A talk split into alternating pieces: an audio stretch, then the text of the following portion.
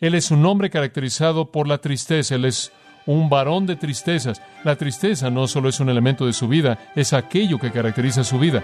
Jesús estuvo triste, en una tristeza de por vida. Él siempre fue un varón de dolores.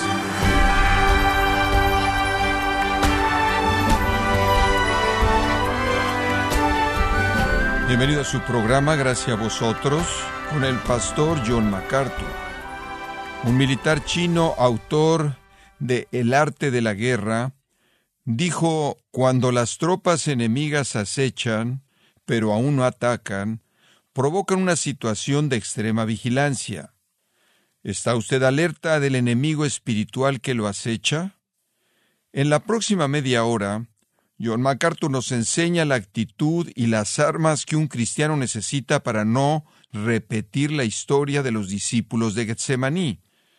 Esto es parte de la serie titulada Jesús juzgado, aquí en gracia a vosotros. Quiero invitarlo ahora a tomar su Biblia y abrirla en el capítulo 26 de Mateo. Conforme regresamos al texto del sufrimiento de nuestro Señor en el huerto de Getsemaní. Por muchos años ha sido mi gozo y privilegio personales el llevar a cabo un estudio más bien intenso de la vida de Cristo.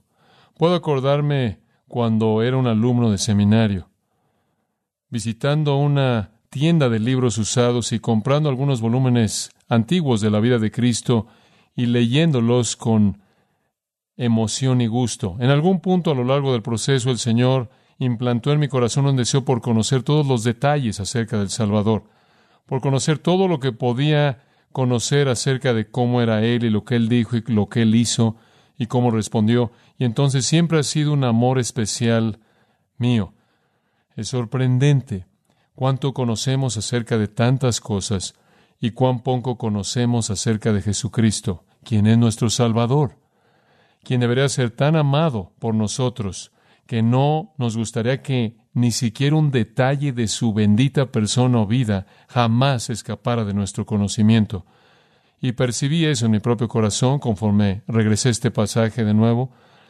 Quería de manera tan desesperada entender todo lo que hay por entender aquí. Y por mucho que me esfuerce, me encontré quedándome corto todo el tiempo debido a que el misterio fue demasiado profundo. Este es el Dios hombre, todo Dios, 100%, todo hombre, 100%. Sin embargo, Él clama a Dios por liberación. Sin embargo, Él, de manera dispuesta como Dios, va a la cruz que le espera.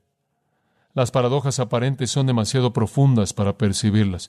Y entonces, mientras que nos encantaría conocer todo detalle acerca de la vida de Cristo, únicamente podemos ir hasta cierto punto y confío en que su corazón esté abierto a lo que el Espíritu de Dios quiere y puede enseñarle usted conforme ve de nuevo este gran pasaje. Quiero que tomemos el pasaje seriamente. Creo que ha sido pasado de manera muy superficial por tantos. Nos encanta enfocarnos en la cruz, pero pasamos por alto el huerto, y el huerto es un lugar de gran sufrimiento por igual para usted y para mí. Él sufrió ahí, y si no podemos desear conocer cada detalle de lo que es perceptible por nosotros, entonces algo está ausente en nuestro amor hacia el Salvador quien sufrió por nosotros. Recuerda usted que el versículo 36 nos introduce. Entonces vino Jesús con ellos a un lugar llamado Getsemaní. Eso significa lagar de aceite. Era un huerto en la cuesta del Monte de los Olivos, cuyo dueño era un seguidor de Jesús, quien le permitió a Jesús usarlo a su discreción. Él entró a ese huerto, un lugar muy conocido. Fue después de la medianoche, acababan de celebrar la Pascua. El viernes había llegado, el día en que él moriría. Fue la última vez que él estaría con sus discípulos. Él se los llevó a ese lugar para estar en privado, para apartarse, para que él pudiera entrar en oración con el Padre. Entrando a la puerta, le dijo a los discípulos, Sentaos aquí entre tanto que voy allí y oro. Y tomando a Pedro y a los dos hijos de Zebedeo, Jacobo y Juan. Entonces él entró en la puerta, ocho de ellos se quedaron, Judas ya se había ido, tres de ellos fueron con él más adentro en el huerto para apartarse. Y entonces la escena está preparada. Después de la medianoche, la ciudad está llena de gente debido a que es la temporada de la Pascua. Judas ya ha hecho un contrato para su dinero y ahora está guiando al grupo de personas que van a venir y van a capturar a Cristo, por lo menos están preparándose en este punto. Jesús sabe que es solo cuestión de momentos hasta que Él se ha llevado como un prisionero para ser ejecutado. Y Él dice, quédense aquí mientras que yo voy y oro. Y esa es la introducción. Le dije que habían cinco palabras clave que quería que usted supiera para que entendiera este texto. ¿Se acuerda usted que la primera palabra fue tristeza, no es cierto? Bueno, observen el versículo 37. Comenzó a entristecerse y a angustiarse en gran manera. Y en el versículo 38 les dijo, mi alma está muy triste, hasta la muerte. Quedaos aquí y velad conmigo. Y en primer lugar, estamos muy conscientes de la tristeza y la depresión del Señor. Y no hay duda de que nuestro Señor en este punto en particular está pensando de la profecía de Isaías. Ahí en el capítulo 53 dice de él, Él es menospreciado y rechazado por los hombres, varón de dolores. Ahora la frase varón de dolores es una caracterización. En otras palabras, Él es un hombre caracterizado por la tristeza. Él es un varón de tristezas. La tristeza no solo es un elemento de su vida, es aquello que caracteriza su vida. Jesús estuvo triste, en una tristeza de por vida. Él siempre fue un varón de dolores, de tristezas. Dice que él estuvo experimentado en quebranto como una regla o norma de vida. Él ha llevado nuestras tristezas y llevado nuestros dolores. Entonces, Jesús, de manera característica, fue una persona que estaba triste. Algunas veces esa tristeza se manifestó en lágrimas, algunas veces se manifestó en suspirar, algunas veces en angustia de rostro, algunas veces estaba escondida. Pero siempre estuvo ahí, porque Él siempre sufrió en la humillación de su encarnación. Y entonces Él es un varón de dolores. La segunda palabra que vemos, no solo tristeza, sino que la segunda palabra que vemos es súplica súplica. En medio de su tristeza, él clamó a Dios. En el versículo 39, 42 y 44 tenemos los tres periodos diferentes de oración en los que él clamó a Dios. Ahora, ¿qué estaba pasando aquí? Yo creo que sin duda alguna esta fue una tentación. Yo creo que Satanás estuvo ahí en toda su fuerza tratando de evitar que Cristo fuera a la cruz previniendo la cruz, previniendo la resurrección. Dice usted, ¿qué te hace pensar eso? Satanás no es mencionado en este pasaje, eso es correcto. Mateo no le da dignidad a Satanás, él no le da un lugar a Satanás aquí, pero Satanás está tras bambalinas y eso es muy obvio. Si usted regresa al aposento alto, usted recuerda que Satanás se apareció ahí llenó a Judas, ¿verdad? Llenó a Judas para que hiciera lo que iba a hacer. Y no sé si usted recuerda ese versículo tan provocativo en el Evangelio de Juan, capítulo 14, versículo 30, en donde Jesús está en el aposento alto apenas antes de que se fueran y él dijo, a partir de aquí ya no hablaré con vosotros mucho. Ya no vamos a hablar mucho más. ¿Por qué? Porque el príncipe de este mundo viene. Me voy ahora, es lo que él está diciendo, para entrar en conflicto con Satanás. Yo creo que él sabía eso. Y después él dice, pero él no tiene nada en mí. En otras palabras, Él puede venir con su tentación, pero Él no va a hallar lugar en mí en donde la tentación tendrá éxito. No hay nada en mí que cae ante eso. Pero Él dijo, no voy a hablar con ustedes mucho porque el príncipe de este mundo está por venir. Y yo creo que conforme Él se acercó al huerto, Él sabía que estaba entrando en conflicto con Satanás mismo. Y también en el capítulo 22 de Lucas y el versículo 53, Él dice, esta es vuestra hora. Él le dice esto a los líderes y soldados que vinieron a capturarlo. Y el poder de las tinieblas. Esta es la hora de Satanás. Esta es su hora. Él sabía que Satanás estaba involucrado en todas estas cosas.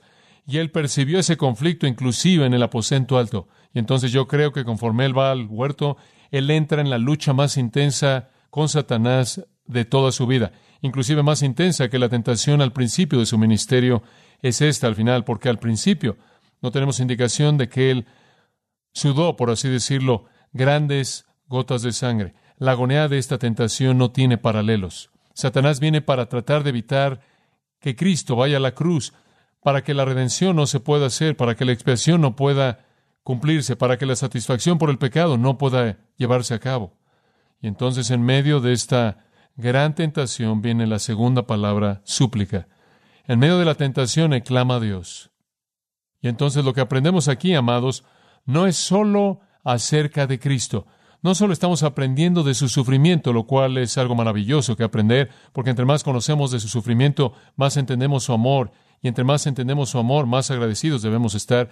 Es una gran cosa simplemente ver su sufrimiento por nosotros, para que podamos conocer la medida de su amor, pero inclusive más allá de eso, Él nos da cómo enfrentar la tentación, cómo responder al conflicto que viene a uno que se esfuerza por hacer la voluntad de Dios, por experimentar el poder de Dios. Y la manera en la que Él enfrentó la tentación fue en oración. Y entonces el versículo 39 dice, avanzando un poco más, más allá de los tres, Pedro, Jacobo y Juan, quienes habían entrado con él más lejos en el huerto que los otros ocho. Él inclusive fue más lejos que ellos.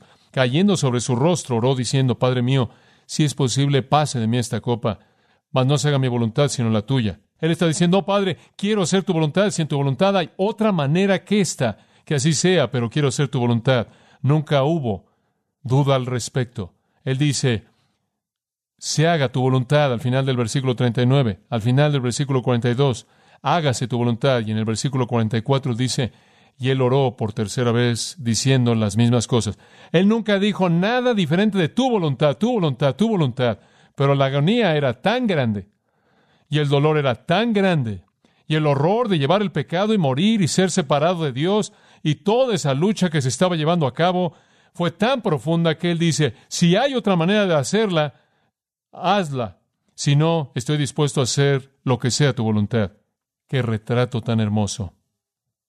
Lágrimas fuertes, lloro fuerte, agonizando, súplica ante Dios. Él se está aferrando a la voluntad de Dios en contra de todo lo que el infierno puede traer contra él. Escúcheme, si Satanás puede tentar, él tentó ahí. Si él tiene poder para llegar a un límite absoluto para tentar, él lo descargó ahí.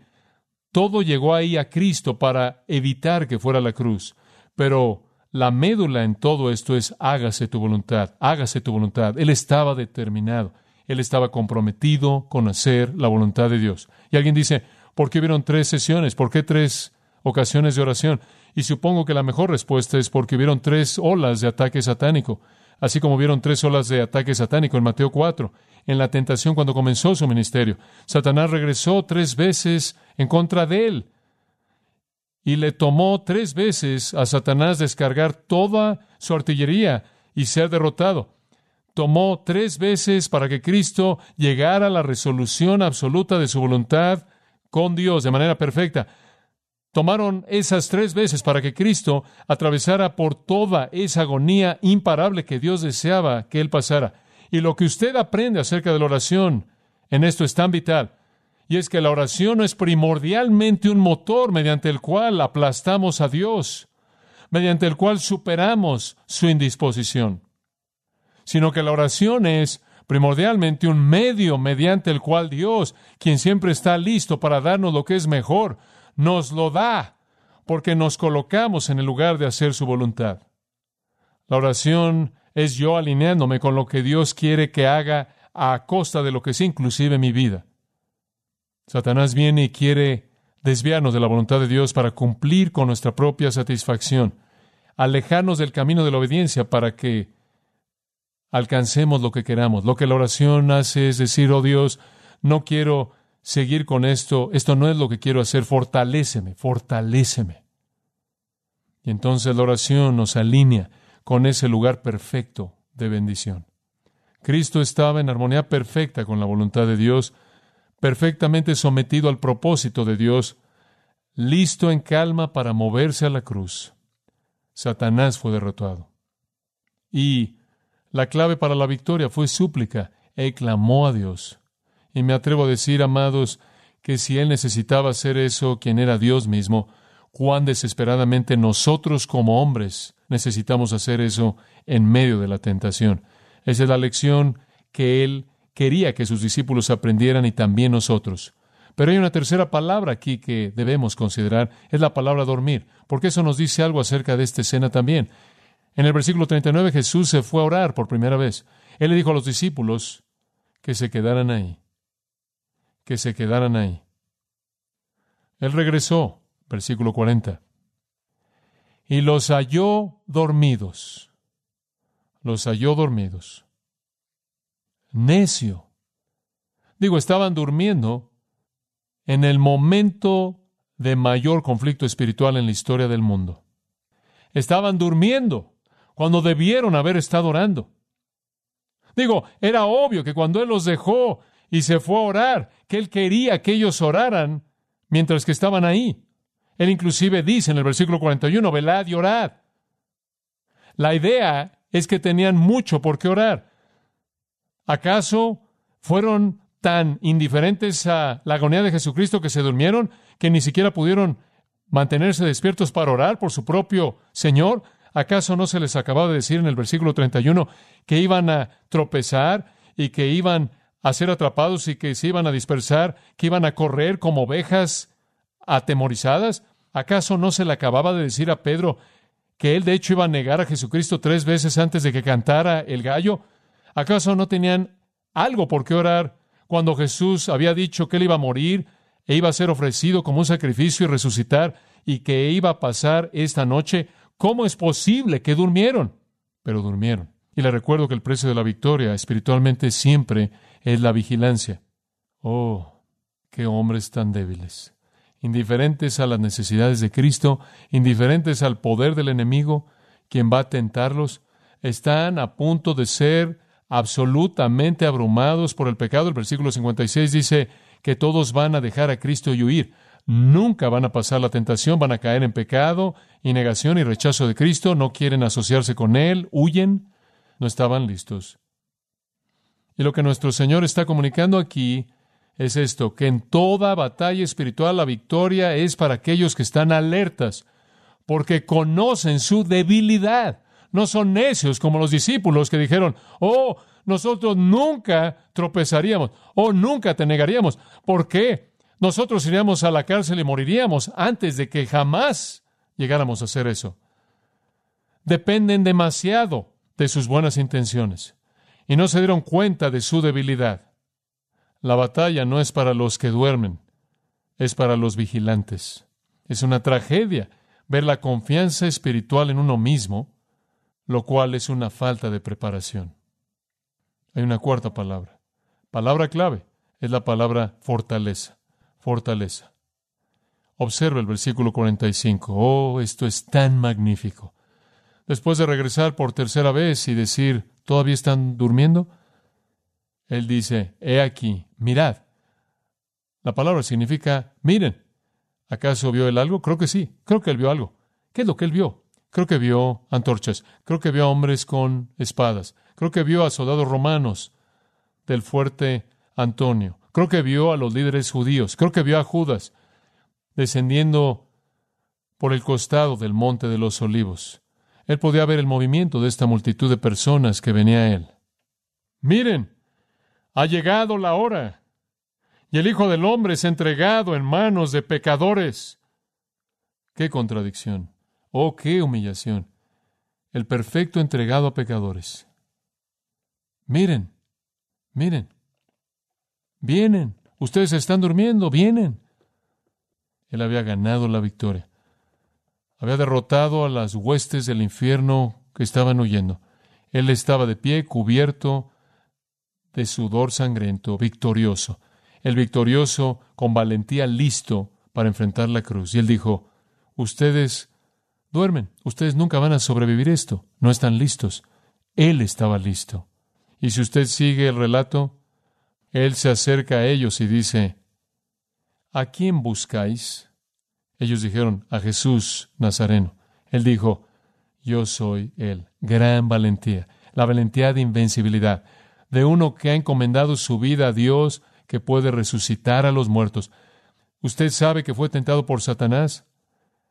¿Sabes que Dios te resucitará de los muertos? ¿Qué tal si mueres y nunca resucitas? ¿Qué tal si este es el final? ¿Qué tal si mueres y pereces en el infierno? Y él se encomendó a sí mismo aquel que puede resucitar a los muertos.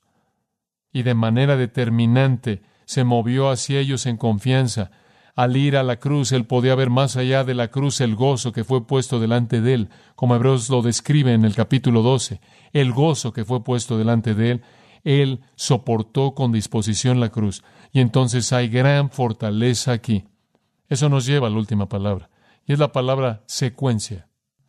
Y esa no podría parecer como una palabra obvia para este pasaje, la voy a explicar en un momento, pero regrese al versículo 41. Después de la primera sesión de oración, Jesús regresó y dijo, ¿no habéis podido velar conmigo una hora? a Pedro. Y después el del principio que creo que quiere enseñar. Velad y orad para que no entréis en tentación. Deténgase en ese punto. Él le dice a ellos después de la primera vez de oración y después de su primer episodio de dormir, estén alertas y orando, manténganse orando. Acción continua. Manténganse alerta y manténganse en oración. Digo, tengan el suficiente discernimiento como para saber cuando están en una batalla espiritual y vayan a Dios. No dejen que su confianza en sí mismos los adormezca, no dejen que sus buenas intenciones los hagan tener sueño, para que no entréis en tentación. La manera de evitar el ser absorbido en la tentación es estar alerta a ella, estar atentos a la astucia de Satanás, estar conscientes de lo que él está haciendo, de lo que está pasando, y acudir en oración al Padre. Oh, me encanta lo que Pedro dijo, y él debió haberlo aprendido aquí. En 2 de Pedro 2.8 él dice, porque él sabe cómo librar a los piadosos de tentación. ¿No es esa una gran afirmación? Él sabe cómo librar a los piadosos de la tentación. Entonces, ¿a quién acude usted? Usted acude a Él. Usted acude a Él. Aquel quien fue el explorador para el ejército cuando le encuentra al enemigo. No comienza una batalla con el enemigo. Eso sería torpeza. Él regresa a reportarle al general lo que ha aprendido y el general guía las tropas a la batalla. Ningún cristiano que es un explorador, que está peleando con Satanás, pelea contra Satanás por sí mismo y de manera victoriosa. Usted tiene que reportarse al comandante. Jesús fue a buscar la fortaleza divina que era esencial. Y entonces el Señor dice, más vale que velen, estén alertas, mantengan un ojo alerta en Satanás y manténganse orando, dependiendo de Dios. Es como Mateo 6, en donde oramos, no nos metas que en tentación, sino líbranos que del mal. Vamos al Señor para eso. ¿Cómo es que usted va a ganar? ¿Cómo es que usted va a tener victoria? Quiero sugerirle que la respuesta es dada por el apóstol Pablo en Gálatas capítulo 5. Él dice esto, andad en el Espíritu y no satisfagáis que los deseos de la carne. Es cuestión de caminar en obediencia al Espíritu Santo, ser lleno de la palabra de Dios, sometiendo su vida al Espíritu de Dios. Esa es la solución. Ahora, para concluir, ¿cuál es la secuencia entonces que vemos en esta lección? Es una grande. Permítame darle la secuencia para el desastre. Muy bien, en la tentación. Aquí viene. Los discípulos la vivieron. Aquí está la secuencia que quiero que vea. Es así.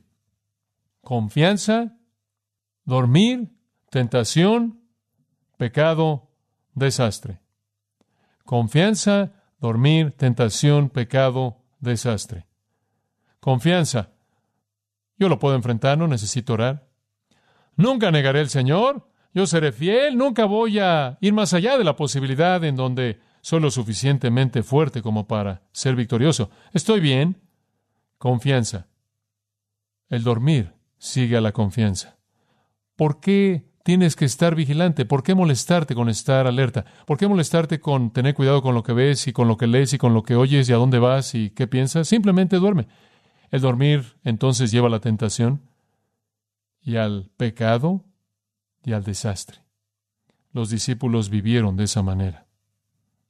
Pero ¿qué hay acerca de la secuencia de la victoria? Escuche esta. Aquí está el patrón que vemos en el Señor es muy diferente. En lugar de confianza, usted tiene humildad. Sorprendente.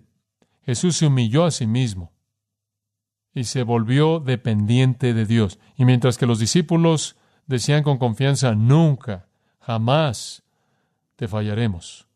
Jesús, conociendo la debilidad de la existencia humana y sabiendo que él era un hombre, aun si era un hombre sin pecado, Sabía que él necesitaba ir a Dios para ser fortalecido y fue fortalecido por un ángel. Entonces, en donde usted tiene confianza por parte de los discípulos, usted tiene humildad por parte de él. La confianza llevó al dormir, la humildad llevó a qué? ¿Qué hizo Jesús mientras que ellos durmieron? Oró. Él oró. Después vino la tentación. Y en la tentación, obediencia a la voluntad de Dios y victoria. ¿Ve usted la secuencia? Y usted toma una decisión.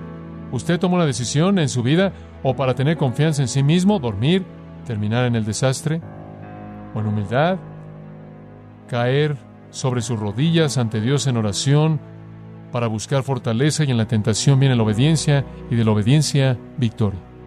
Esa es la lección que nuestro Señor quiere que aprendamos.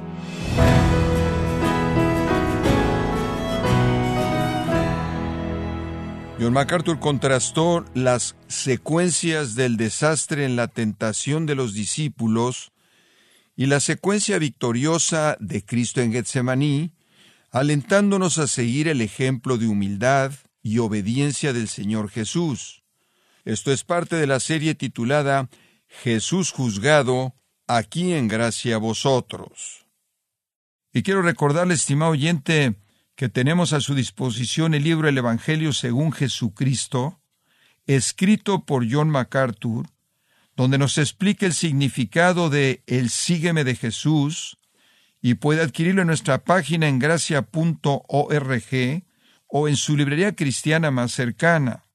Y también le comento que puede descargar todos los sermones de esta serie Jesús juzgado, así como todos aquellos que he escuchado en días, semanas o meses anteriores, animándole a leer artículos relevantes en nuestra sección de blogs en gracia.org. Si tiene alguna pregunta o desea conocer más de nuestro ministerio, como son todos los libros del pastor John MacArthur en español, o los sermones en CD que también usted puede adquirir, Escríbanos y por favor mencione la estación de radio por medio de la cual usted nos escucha en gracia a vosotros. Es importante conocer no solo el país y ciudad de donde usted nos escucha, sino también la radio. Para quienes contactan nuestro ministerio por primera vez, pueden solicitar una copia del mensaje de promoción sin costo alguno, un mensaje por oyente únicamente.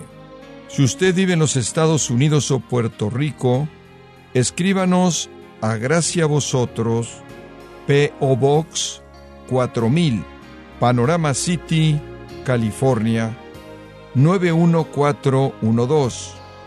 O puede escribirnos a través del siguiente correo electrónico radio arroba gracia.org. Y en nuestra oración que Dios haya obrado en su vida y hablado a su corazón, desafiándole y ministrándole por medio de la enseñanza de su palabra. Y tenga presente que sus oraciones son vitales y que puede ofrendar a gracia a vosotros yendo a nuestra página en gracia.org.